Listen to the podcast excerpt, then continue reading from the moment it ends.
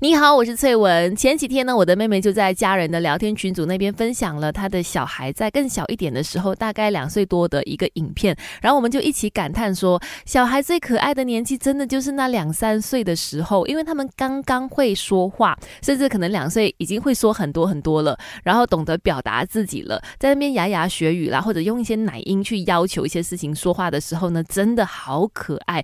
可是，可是哦，小朋友来到两三岁的时候。后呢，人家说就进入了 terrible two 嘛，来到了两岁的这个叛逆期，开始你跟他说很多东西，他都会说不要不要，什么东西都 no no no no，有很多莫名的坚持哈，呃，也会去挑战一下父母的一些平常的做法跟想法。为什么来到两岁的时候，这个小朋友会出现这样子的一个叛逆期呢？其实两岁因为认知跟身体的发展正在进步嘛，所以才会有了一些所谓的反抗行为。其实来到两岁的时候呢，小朋友开始。呃，懂得说不要是一个。聪明的表现是一种进步的表现，因为你看，表示他认知够，他才能够去挑衅别人，才会跟别人说我不想要你给我的东西嘛。某个程度上呢，他们也会懂得察言观色，才会做出这些行为。所以来到两岁的 terrible two 的叛逆期呢，虽然是很难搞，嘴上一直说不要不要 no no no，然后或者是容易发脾气，对于父母来说，可能真的会觉得，哎，我的天使宝宝怎么突然间变得不一样了？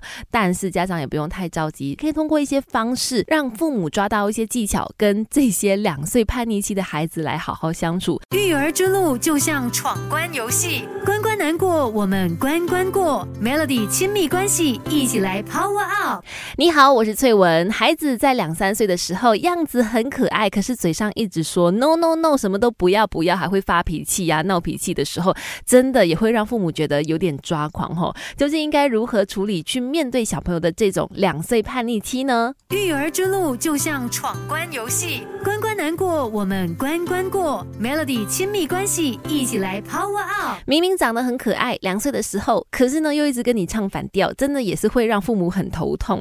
究竟两岁的叛逆期什么时候会结束呢？每一个孩子的状况都不一样，不过大部分呢，大概在四岁之后，大部分的小孩也都能够慢慢的配合一些规矩。不过这真的因人而异啦，有的小孩真的可能到上小学了。都还是会让你常常有那种，为什么一直要给我唱反调的心情？无论如何，真的考验父母的耐性，但也需要你拿出。更多更多的一些耐心，跟他们好好的来沟通的。怎么样面对难搞的两岁小朋友呢？父母需要坚持一些事情哈。第一就是不要碎碎念，对小朋友要说到做到。尤其就是父母很多时候会对孩子说一些重复的话，其实没有做到，这对他们来说是没有意义的。比如说什么，你如果玩具再乱丢，我就把它拿去丢掉；或者是你再不乖，我就不要带你出去玩了。但结果还是有带他一起出门嘛，毕竟原本是要出门的。但这些话语。呢说了之后又没有真正的做到，就会让小朋友觉得说哦，那无所谓啊，我继续坚持我不要做的东西，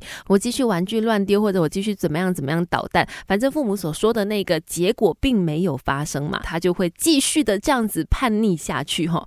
再来，在面对两岁的叛逆小孩的时候呢，你也可以给他更多的选择权，但是要记得选项要明确。育儿之路就像闯关游戏，关难过，我们关关过。Melody 亲密关系，一起来。Power Up！你好，我是翠文。面对两三岁叛逆期的小孩，一直在跟你唱反调。我记得每一次在跟他沟通事情的时候呢，给他选择权。既然他想要有自主权嘛，这个小孩想要自己来决定一些事情。好，那你可能给他的这个选项要非常清楚的明确。